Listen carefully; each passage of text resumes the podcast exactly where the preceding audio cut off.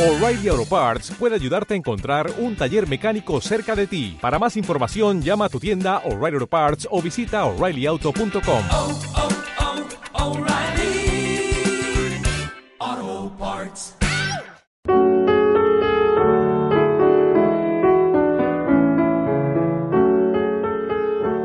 Y tenemos en el estudio a Lourdes y a su invitada. Nos gustaría, Lourdes, por favor, que nos la presenta. Tenemos a Belén Macías. Ajá. Es una invitada muy especial para mí. ¿Por Eh, qué? Porque, a ver, Belén ha sido nuestra profesora de publicidad. Tú sabes que yo estoy- me he graduado el año Sí. pasado en publicidad. Ha sido nuestra profesora de publicidad durante cuatro largos años de carrera. ¿eh? Ha estado desde el primer día hasta el último. Tanto es así que ha sido nuestra madrina de promoción. Mm. ¿Cómo te queda? ¿Eh? Un referente. Y oye, que eso es un privilegio teniendo en cuenta que eso lo vota toda la clase. Ahí lo dejo, ¿eh? Pues ella es Belén Macías, es doctora en Comunicación. comunicación, Ujú. feminista, activista. Días, Belén. Buenos días, ¿qué tal? Oye, ¿cómo los has aguantado tanto tiempo? Con mucha paciencia y mucha tila. no, en el fondo son muy buenos y, y aprenden más uno dando que, que realmente eh, cuando uno empieza en la clase que se alborotan más, pero luego te van dando cada vez más. Bueno, eran una- unas pequeñas bromas. A mí me ha llamado mucho la atención cuando, cuando Lourdes me habló de tu tesis, que se titula La comunicación para el cambio social desde una perspectiva social de género en Andalucía. Bueno, en primer lugar, muchísimas gracias por dejarme este espacio, tanto a Lourdes como a ti. Y para mí es un verdadero placer poder compartir este espacio. Además, yo soy un amante de la radio, por lo cual eh, eh, siempre no suelo... nos digas eso, porque solemos ser muy malas y que siempre fichamos gente, Eh, de hecho, estuve un poco a los inicios de la radio aquí, lo que pasa es que, bueno, no al final ha ido variando la situación y me encantaría, o sea que contad conmigo cuando queráis. Estupendo. Lo primero que se me ocurre al leer este título es si la comunicación sirve como una herramienta para el cambio social. Bueno, eh, la comunicación tiene grandes vertientes. eh, el hecho de que sea la rama de investigación Comunicación para el Desarrollo, eh, que también es llamada cambio social, eh, bueno, pues lo que hace precisamente es que ayuda a mm, poner como herramienta en manos de la gente el, ese uso para que puedan llevar a cabo pues implicaciones de su día a día, de sus dificultades, hacia que puedan llevarse políticas eh, que a pequeña o a gran escala pues puedan modificar eh, todo el contexto en el que ellos viven, ¿no? Entonces, mm, respondiendo un poco a tu respuesta, eh, sí que podría llegar a serlo, pero que todo depende mucho del, del uso y de la perspectiva en la que se empieza a usar esa red social. ¿Y con qué te has encontrado? Es decir, ¿qué tipo de gente o cómo lo usa la gente para propiciar el cambio, para influir en el cambio social? Bueno, para empezar este periodo, eh, yo es verdad que lo empecé sobre todo porque yo tenía en ese momento una beca para hacer el doctorado y de hecho estuve también haciendo varias estancias en la Universidad de Málaga, en la Universidad Complutense y en la Universidad de Lyon en Francia. Eh, y bueno, es verdad que... mm, que bueno, todo esto pues también ha permitido que yo haya visto desde la evolución en un origen de cómo empezaba a, da- a darse pie a movimientos como el 15M, eh, a luego cómo han ido ellos desarrollándose hasta llegar hoy en día, ¿no? Con más transformaciones de género y de movimientos más feministas. Eh, también hay que decir que bueno, que, que yo la defendí teniendo siete meses de embarazo. Eh, entonces eso, claro, dificultaba mucho más. Por eso digo que mm, ha sido un periodo bastante extenso, pero creo que ha resumido también ahí desde el origen hasta un poco la transformación de, de fenómenos tan importantes que hemos tenido colectivos como ese, ¿no? Como el del 15M, como Democracia Real Ya, como eh, todo el fenómeno también de eh, las propias defensas de las casas y mm, bueno pues que han colocado incluso en posiciones como Ada Colau no Eh, dirigiendo y llevando el ayuntamiento de Barcelona. Entonces creo que mucha de esta gente que ha salido de estos colectivos son los que hoy en día eh, están dirigiendo en muchos casos eh, circunscritos a algunos a, círculos em, conocidos más como Podemos y demás, pero bueno, en otros ámbitos también, pues que han, están ahora representándonos en algunos espacios, ¿no? Y que realmente han sido apoyándose en las redes sociales que han terminado situados donde están. Claro, en gran parte mm, no hubieran a lo mejor sido tan potentes sus discursos y su posicionamiento, es decir, ellos ya tenían ese, esa fuerza y esa manera de ver la vida, eh, como por ejemplo, yo que sé, el caso de Teresa Rodríguez en el Parlamento andaluz y demás, eh, que ya eran conocidos en colectivo, eh, tanto de defensa de la educación y demás, como luego que hayan ido cada vez cogiendo más posición política hasta hacerse un poco hoy en día, ¿no? Es decir, la red no es que genere desde la nada, sino lo que hace es un altavoz para los instrumentos. La cuestión es si el instrumento que estamos nosotros dando al altavoz es positivo o negativo. Volviendo a tu tesis, sí. yo sé que mm, con lo la tenemos aquí encima de la mesa, con lo grande que es. Impresiona más en físico, sí. voluminosa.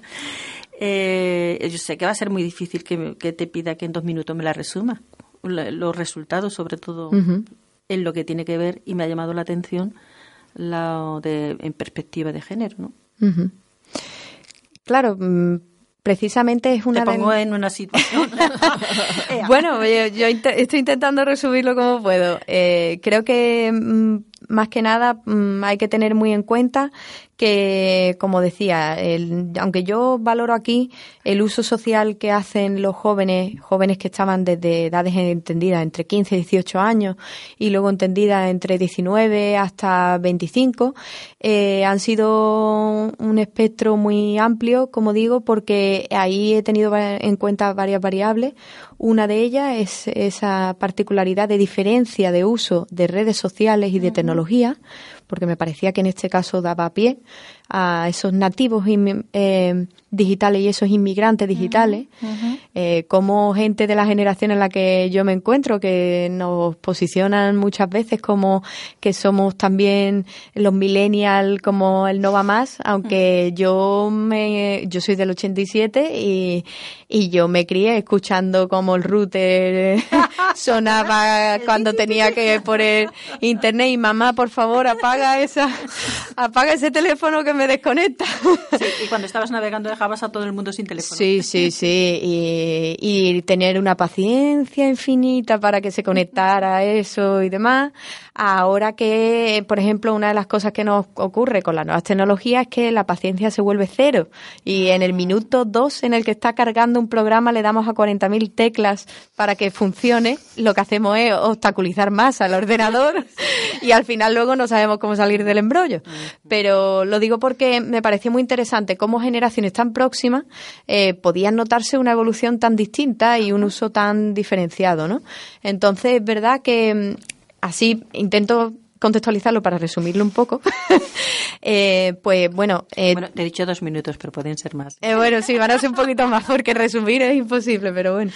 entonces, ¿qué nos encontramos? Que vemos que al final hay un volumen de personas que son, sobre todo esa, esa franja entendida más juvenil, más de esos 15 a 18, que sobre todo son muy participativos en movimientos sociales. Y además yo no he tratado cualquier movimiento social, sino que he tratado eh, bueno, eh, se puede ampliar desde muchas perspectivas. Yo en concreto lo hice enfocándome más a la clasificación de Dieter Ruch, eh, que una de las cosas que hacía era eso, era clasificarlo en función a eh, movimiento ecologista, movimiento feminista, em, también un movimiento más mm, colaborativo.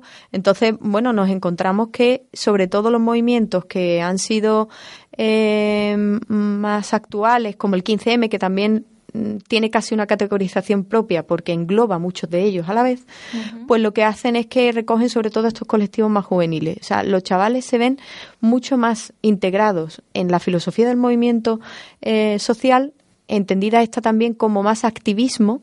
De hecho, ellos decían militancia, ese tipo de términos que varían mucho a voluntariado. Eh, no es que no existieran también en ONG, sino que en este caso son más mayoritarios. Y lo veían como mucho más en profundidad y que sobre todo ellos, yo les preguntaba por cuál había sido, digamos, ese, ese germen de, que había hecho crecer en ellos eh, esa manera de comportarse. Y una de las cosas que me decían era sobre todo, bueno, pues que hubiera una mm, vinculación eh, social desde su familia en muchos casos, no tenía por qué ser a lo mejor los padres, sino un tío, una tía, un primo, eh, otras veces amigos que habían estado más implicados y eso, incluso otras veces profesores que, que habían hecho creer en ellos que, que, esa lucha tenían que hacerla más participativa. Y, y veías que eso, que, que, había un colectivo muy interesante ahí.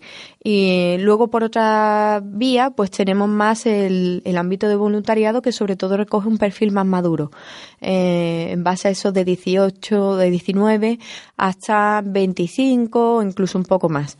Eh, que dependiendo de qué ONG fuera, que ONG que también la ha clasificado en base, como digo, he tenido en cuenta muchos otros, pero bueno, estos son los que más, eh, Carlos Gómez Gil con su clasificación, en base a que no es lo mismo una ONG que se dedique sobre todo a cuestiones más religiosas, eh, a otras que sean, como digo, más de cuestiones más de salud, como Cruz Roja y demás, otras que tengan que ver más con derechos humanos, en fin, cada una va a tener un espectro también más diferente y eso también condiciona a que haya más volumen de voluntariado en unas o en otras. Por ejemplo, las que estaban más vinculadas con cosas eh, religiosas, eh, simplemente religioso me refiero a que tiene carácter eh, cristiano, porque al menos las que están aquí o las que tienen más presencia son de ese ámbito, pues nos encontramos que sobre todo había mucha dificultad en encontrar gente eh, más joven. Había sobre todo una participación, pero mucha más mayor. O sea que las, las, las personas jóvenes se van más por organizaciones más laicas, que no tienen La mayoría de ellas sí, sí. sí. Eh, y luego... pero fíjate lo que estás comentando, sí. y yo que soy de una generación ya, no sé cuál es mi generación, pero ya son unas cuantas, eh, siempre, siempre decimos que la juventud de hoy día está apasguatada, o sea que, que no se mueve. Sí, eso se dice mucho, pero en realidad lo estamos viendo que no es del todo así, porque ahora, por Pues ejemplo, es decir, hay de todo, ¿no? Eh, pero que simplemente eh, hacen de una manera distinta. Eh, En muchos ámbitos a lo mejor están en presencia más, como decía, en ámbitos digitales eh, para fomentar este tipo de presencia, como ahora, por ejemplo, que estamos viendo todo con Greta Thunberg y demás. Bueno, no sé si se dice Thunberg o Thunberg. Bueno. Eh, pero me refiero que hay ese germen, hay esa indignación. Vemos que hay mucho colectivo eh, animalista y vegano en ámbitos juveniles y ahora, afortunadamente, también muchos en ámbitos feministas que, que simplemente ya estaban. Lo que pasa es que eh, a veces pues al no tener que luchar a lo mejor para referentes o para derechos más grandes como a lo mejor vosotros habéis tenido con mayores dificultades como hemos tenido aquí en España porque no hay que olvidar que pasamos una transición muy liviana y que eh, todo lo hemos estado también percibiendo con, con todo el movimiento del Valle de los Caídos y etcétera, etcétera. Pues eso lo que nos hace ver es que no tenemos tan lejos esa dictadura y claro, en comparación a esos años y a esa transición, pues evidentemente lo que nos toca a nosotros es mucho menos y lo que, o al menos diferente. Diferente, porque yo veo muy, muy peligroso cómo ciertos discursos a través precisamente de las redes sociales se están calando. Claro, a mí me... O colando. Creo que sé un poco calar. por dónde va. Eh, eh, o sea, a propósito, pero Sí. que calando y colando. Eh, entre otras cosas, porque ahora, eh, no sé, dime tú a ver qué piensa, es más fácil manipular qué tipo de información se manejan en las redes. Claro, el problema está, imagino que haces alusión más a lo de las fake news. Yes. Eh, las fake news las hemos tenido siempre. La cuestión es... En eso estamos de acuerdo. Claro, la cuestión es que no se han desarrollado de la misma manera Ah, y sobre todo lo que decíamos antes, las redes sociales son un altavoz. Entonces, si nosotros lo que queremos es simplemente impregnar ese altavoz con noticias que dan lugar a que, sin decirlo directamente, pero de en pie, a que piense uno de otra manera, eh, intencionada, con un partido político, con una cuestión social concreta para mm, quitarle toda la implicación que, tiene o toda la solidez que tiene, pues claro, ayuda a que al final haya un discurso genérico que la gente va a calar. Eh, el problema está en que, mm, en que al final las fake news mm, caen por su propio peso eh, en cuanto uno investiga realmente de dónde le viene el origen. Si nosotros nos llega una noticia, eh, lo primero que debemos de hacer es preguntarnos de dónde ha salido esa noticia, qué medio es el que la está difundiendo, si ese medio concreto tiene una solidez o no eh, detrás. Eh, también ver mm, si tiene mucha más trascendencia en otros medios alternativos. Es decir, a cualquiera que le estemos preguntando eh, sabe que los medios de comunicación pueden dar alusión a, a, mentiras o a confusiones. El problema está en que teniendo hoy en día, como tenemos ese exceso de información a nuestro alcance, pues el no dedicar tiempo para verificar esa fuente.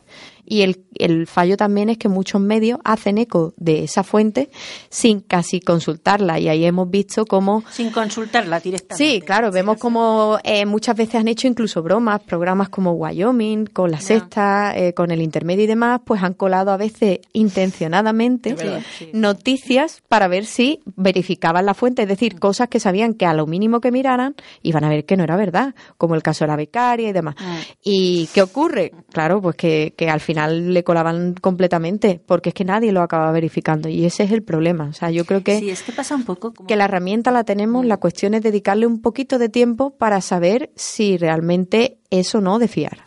En mis tiempos era aquello de, es que lo ha dicho la tele. Claro. O sea, eso era como. Eso le daba la solidez. Sí, sí. sí. Y ahora es, no, es que me, me ha llegado al WhatsApp. Ojo. Entonces ya, o sea. Claro, el problema que ahora dicen mucho, que también hay que tenerlo en cuenta, es que yo, por ejemplo, en mi estudio lo valoraba más desde eh, tener en cuenta eh, como un poco como el principio de cómo en muchos países estaba saliendo la ultraderecha. ¿Qué ocurre? Que nosotros éramos, junto con Portugal, de los pocos países europeos que nos quedaban por salir. Sí. ¿Qué ocurre? Que ya no podemos decir lo mismo. Así que no Ya hace- somos, ya somos europeos. ya somos uno más, ya somos uno más. Pues Entonces, claro. Entonces vemos que, que, ¿qué ha ocurrido? Que mm, también las redes sociales lo que fomenta en muchos casos es la polarización. Es decir, si yo tengo en mi núcleo de perfiles gente que solo piensa de mi misma manera, yo voy a, al final, porque sean de mi misma condición política, de mi misma creencia, al final lo que pasa es que yo voy a creer que la única versión de todo el discurso que hay de ese tema es la que yo estoy viendo. Entonces eso lo que hace es que polariza mucho, como decía, polariza mucho el sentimiento que uno tiene. Y entonces cuando ve el discurso de otra manera que le está llegando por una red social también, automáticamente lo descalifica o lo anula. Entonces eso lo que genera es como lo que decía, que, que al final si uno no, no hace por tener perfiles variados, pues al final puede llegar solo a polarizarse, incluso a radicalizarse en algunos aspectos. Es más difícil contextualizarlo. Yo, que suelo poner muchos temas sociales en mi perfil eh, y tengo, bueno, pues afortunadamente amigos muy variados y conocidos muy variados, pues a veces me ha pasado que de tener gente que eh, ha creado un poco de polémica un tema. Mm. ¿Qué ocurre? Que yo siempre digo que yo puedo, hasta cierto punto, se puede debatir de- en determinados espacios, pero no se puede generar un debate entero y amplio eh, como es debido y a lo mejor eso pues habría ya que trasladarlo a un plano más pues eso donde fuera una comunicación más fluida como eh, si no estamos presencialmente pues al menos hacerlo vía Skype o, o si estamos presencialmente pues haciéndolo tomando una cerveza mismo o un café y charlándolo ¿no? ¿por qué? pues porque no no si no lo que hace es que al final se dilata en días esa discusión no acabamos encontrando un punto de unión con la otra persona sino acabamos mm, obcecándonos más en ver solo nuestra mm, visión y nuestro criterio y al final pues podemos llegar al caso de que incluso perdamos a ese amigo, ¿no? Cuando a lo mejor hablándolo en un momento mm, en la misma cotidianidad y el mismo discurso del debate tiene unos tiempos y te va dando ese espacio para al final llegar a ese punto de unión. Eh, más que de la otra manera. Entonces yo hay momentos donde a lo mejor respondo a esa persona y le digo, mira, pues yo lo opino por esto, esto y esto, y a lo mejor doy una fuente donde yo he valorado ese criterio, y si esa persona sigue opinando de manera diferente, pues entonces ya le digo, bueno, mejor que nos veamos en algún momento y lo debatimos en persona, para entendernos, sobre todo para buscar ese punto donde nos podamos entender. Entiendo. Mm, lo de desde una perspectiva de género, mm, de género, es decir, desde el feminismo. Yo valoro varias variables y una de ellas es el tema de la diferenciación de uso de las redes sociales y nuevas tecnologías en función al género, que son brechas de género es diferenciación de uso de las nuevas tecnologías, bueno, de las redes sociales en general y, y nuevas tecnologías, entendiéndolas desde los ordenadores, mm. lo digo porque eran las primeras brechas digitales, hasta nuestros días, ¿no? Que eh, hoy en día incluso se habla ya de la cuarta ola o de la cuarta eh, brecha digital. Entonces, eh, eso, por ejemplo, hay estudios sobre Cecilia Castaño Collado, que, que, es una de las autoras que más lleva tratándolo en España, y que em, lo mismo, intentándolo resumir de una manera muy, muy concreta. vamos a ver, las mujeres hacemos un uso distinto de las mm, estas tecnologías de la comunicación distinta a los hombres. Sí. ¿En qué? La diferencia? Pues más que nada en cuanto al origen, en que nosotros hemos partido de, principalmente de un origen distinto, en que, como decía, de la dictadura en España, eh, pues solo trabajaban básicamente los hombres eh, y ellos, debido al trabajo, pues sí han generado esa marcha forzada de modificación en cuanto a aprendizaje de eh, los ordenadores y demás. ¿Qué ocurre? Que la mujer, al no tener esa vinculación con el trabajo y no tener un contacto más próximo con un ordenador hasta que no pasan muchos más años, pues hace que dificulte el poder entenderlo, porque lógicamente si tú no tienes acceso a un ordenador, ¿cómo vas a saber usarlo? Entonces eso se fue diversificando eh, y luego esa fue, digamos, la primera brecha sobre tener acceso a cualquier dispositivo como un ordenador. Luego hemos tenido la segunda brecha digital, en la cual se refiere más en cuanto al uso que le hemos ido haciendo. Eh, y sobre todo lo que se interviene más o lo que se ve más es que a medida que hemos ido evolucionando en cuanto a mayor acceso de la mujer a los estudios, a capacidad de docentes, a mayores puestos de trabajo, pues eso ya se ha ido igualando más en cuanto al uso de las nuevas tecnologías y ahora pues sí estaríamos más, eh, más eh, en elementos más parecidos eh, y por eso se puede decir que ya pasamos a una tercera, en la cual la tercera pues ya no nos vinculamos más a ese eh, desarrollo concreto que se puede hacer más de, de una em, de unas nuevas tecnologías o no, ¿no? Es decir, ya específico, mucho más en concreto de cómo las usamos, para qué las usamos y un ejemplo para decirme ahora en esta tercera brecha, ¿qué diferencia habría? Pues bueno, en concreto podemos decir, eh, hablando por ejemplo de adolescentes, ¿no? Hilándolo con el tema anterior. Eh, pues mira, en muchos casos el mayor porcentaje de mujeres eh, han usado mucho más las redes sociales para subir contenido fotográfico, de imagen y demás y sin embargo los chicos pues a lo mejor se han entretenido más en buscar otro tipo de información eh, más implicada a veces a plataformas de videojuegos y demás. Aunque hoy en día como digo ya se está modificando y ya tenemos cada vez más más chicas gamer y muchas más muchas muchas. Bueno pero vamos vamos vamos ahí. Por eso digo que que la influencia y nuestra historia eh, como país y como comunidad hace que, que varíe mucho porque, bueno, cada vez se va igualando más en cuanto a este acceso. sean hombre o, hombre o mujer, eh, la generación de contenidos, la aportación de contenidos a las redes sociales es distinta. Claro, en muchos casos sí. En muchos casos sí, eh, como decía. no había pensado nunca en eso? bueno, eh, como digo, ya hay gente que se dedica más en profundidad a, contrastar datos más actuales, ¿no?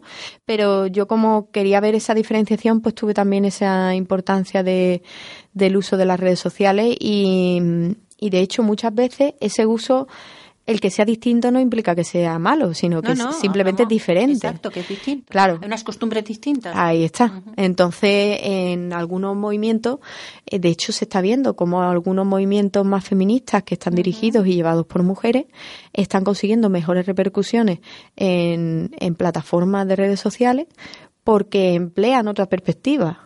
Eh, bueno, mm, yo qué sé, eh, para poner un ejemplo, ahora que estamos hablando tanto con el tema de la educación, de la pornografía y tal, también hay que contar pues que hay una pornografía que hace más eh, de una perspectiva un poco más igualitaria, con eh, perfiles como el de Amarna, Miller y demás, que crean una visión distinta. A ese tipo de cosas me refiero. No, no implica que la diferenciación de uso sea negativa, sino que simplemente es distinta y es diferente. Por eso digo que yo traté muchas variables eh, y hace que sea que fuera mucho más complejo, por eso también el que fueran tantos años. Y, bueno, destacar también eh, la labor de mis directoras como Inma Postigo, que es actual decana de la Facultad de Ciencias Sociales y de la Comunicación de Málaga, o la profesora también Paloma López Zurita, que, que es profesora aquí en la parte de Filología Inglesa y demás, en el campus de, de Jerez. Pues muchas gracias, pero me queda, me queda, es que has mencionado la cuarta brecha. Sí, esa es que hoy en día... si quieres la podemos dejar para otro día, ¿eh? claro, esa es que... Mm, el problema de estas cosas es que normalmente se estudian y se valoran como son transformaciones sociales y transformaciones que se van produciendo, pues se valoran más a periodos más pasados. Es decir, eh, no todavía no se puede contemplar, sino podemos ir dislumbrando cosas, pero sobre todo podemos mm. más abarcar un periodo y destacarlo por periodo ya consolidado, porque ha pasado una serie de años donde se ven que esas características que a lo mejor podían ser incipientes en una modificación concreta de un periodo, pues hace que luego sean eh, reveladoras en cuanto a una categorización. Belén, has, has, mencionado, yo creo que hay como cuatro o cinco cosas que mínimamente hay que desarrollar con tranquilidad y más ampliamente, ¿te parece? Sí. Ahora mismo muchas gracias por, por venir por hablarnos de, de, la, de, esta, de esta importancia que tiene la comunicación social y cómo afecta. Y algún día, si quieres también, porque el tema de las fake news me gustaría desarrollarlo un poquito más. No sé, que habláramos de cómo se puede ir fomentando también en el terreno de las redes sociales, que hubiera un poquito más de compromiso social. Bueno, yo mm, al menos en este caso de la fake news quería mencionar que yo tengo una alumna que mm, hizo un TFG, que se lo dirigí yo, que es Candela, eh, y que realizó un estudio en el cual tenía que ver la fake news sobre todo con, con el ámbito del espacio de Jerez. Entonces, bueno, creo que podría ser interesante por si en ah, otro momento queréis que... Sí, venir las dos y hablamos sobre el mm, tema. Lo comentamos. Eh, y, y creo que esa parte, pues lo que decíamos, ¿no? Es como yo una de las cosas que preguntaría, porque bueno, hay plataformas como Maldito Bulo y demás que se están encargando cada vez más de, de, rebatir o refutar y comentar también a veces qué, qué es lo que se ve, qué es lo que no se ve, si se ha sacado o no se ha sacado de contexto, como por ejemplo incluso imágenes del Amazonas, cuando empezó a arder y demás. Eh, como algunas eran antiguas, pasadas, otras eran más actuales. Entonces, eso lo dejaría mm, ahí como un dato para que la gente también lo tuviera en cuenta. Y yo lo que plantearía así como una duda para el oyente es eh, realmente de dónde se informa. O sea, cuando hablamos de información, cuando hablamos de actualidad, qué espacios son los que consulta. Eso es lo que yo realmente creo que ahí está el kit de la cuestión, ¿no? Es mm, ver desde dónde nosotros nos informamos, porque muchos dicen, no, yo es que no veo el telediario, porque el telediario solo da noticias negativas y eso hace que al final yo me ponga muy mal. Claro, pero ¿por qué no escuchas la radio? O porque no escuchas otro tipo de informativo o unos 24 horas o internacional. Em, muchas veces es interesante ver cómo una cuestión como Cataluña y demás es más relevante, ver cómo la abordan otros otros eh, periódicos eh, o otros canales internacionales para ver qué ángulo le han dado porque muchas veces estamos muy metidos en un tema y no acabamos viéndolo claro, o sea, porque a lo mejor tenemos nuestro propio posicionamiento dentro de él. Entonces, eso es una cosa que yo, por ejemplo, a los alumnos siempre le planteo, ¿no? ¿Dónde lo consultáis? Yo, por ejemplo, eh, sigo y soy socia de, de un periódico digital eh, que no tiene ninguna vinculación en cuanto a ingresos con ninguna plataforma, es decirse, eldiario.es. Em, entonces yo pago mi cuota de socio porque entiendo que eso lo que hace es que fomenta una libertad para poder comentar y criticar. Pero eso no quita para que yo consulte luego eh, medios eh, que son desde los públicos, ¿no? Canal Sur, eh, Radio Nacional, eh, hasta que yo también pueda consultar medios privados como todo el mundo, ¿no? Porque me interesa contrastar la información. Entonces yo a lo mejor escucho las noticias eh, en diferentes formatos, yo qué sé, desde Antena 3, la primera, Canal Sur y demás. Entonces cada momento a lo mejor que tengo el espacio del día, intento consultarla en un ámbito distinto. Cuando vengo en coche intento escucharla en un ámbito distinto. Y lo digo porque mucha gente diría, oh, es que necesitan mucho tiempo. No, eh, realmente no. O sea, lo único es que en vez de escucharte el telediario otra vez en el mismo canal que tú lo sueles escuchar, cámbialo y piensa en uno que sea de ángulo distinto. Lo que decíamos, si tú lo escuchas en un ámbito privado, pues busca uno público.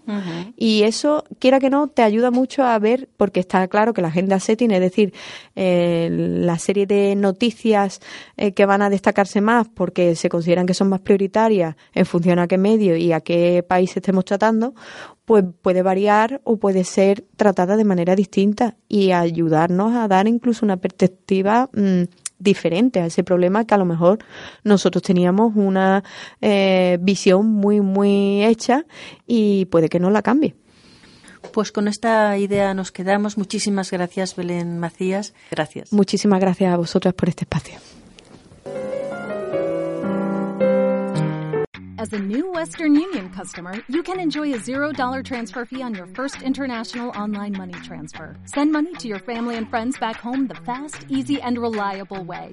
Visit westernunion.com or download our app today to get started, and your first transfer fee is on us. FX gains apply, not available for credit cards and transfers to Cuba. Services offered by Western Union Financial Services Inc. and MLS 906983 or Western Union International Services LLC and MLS 906985.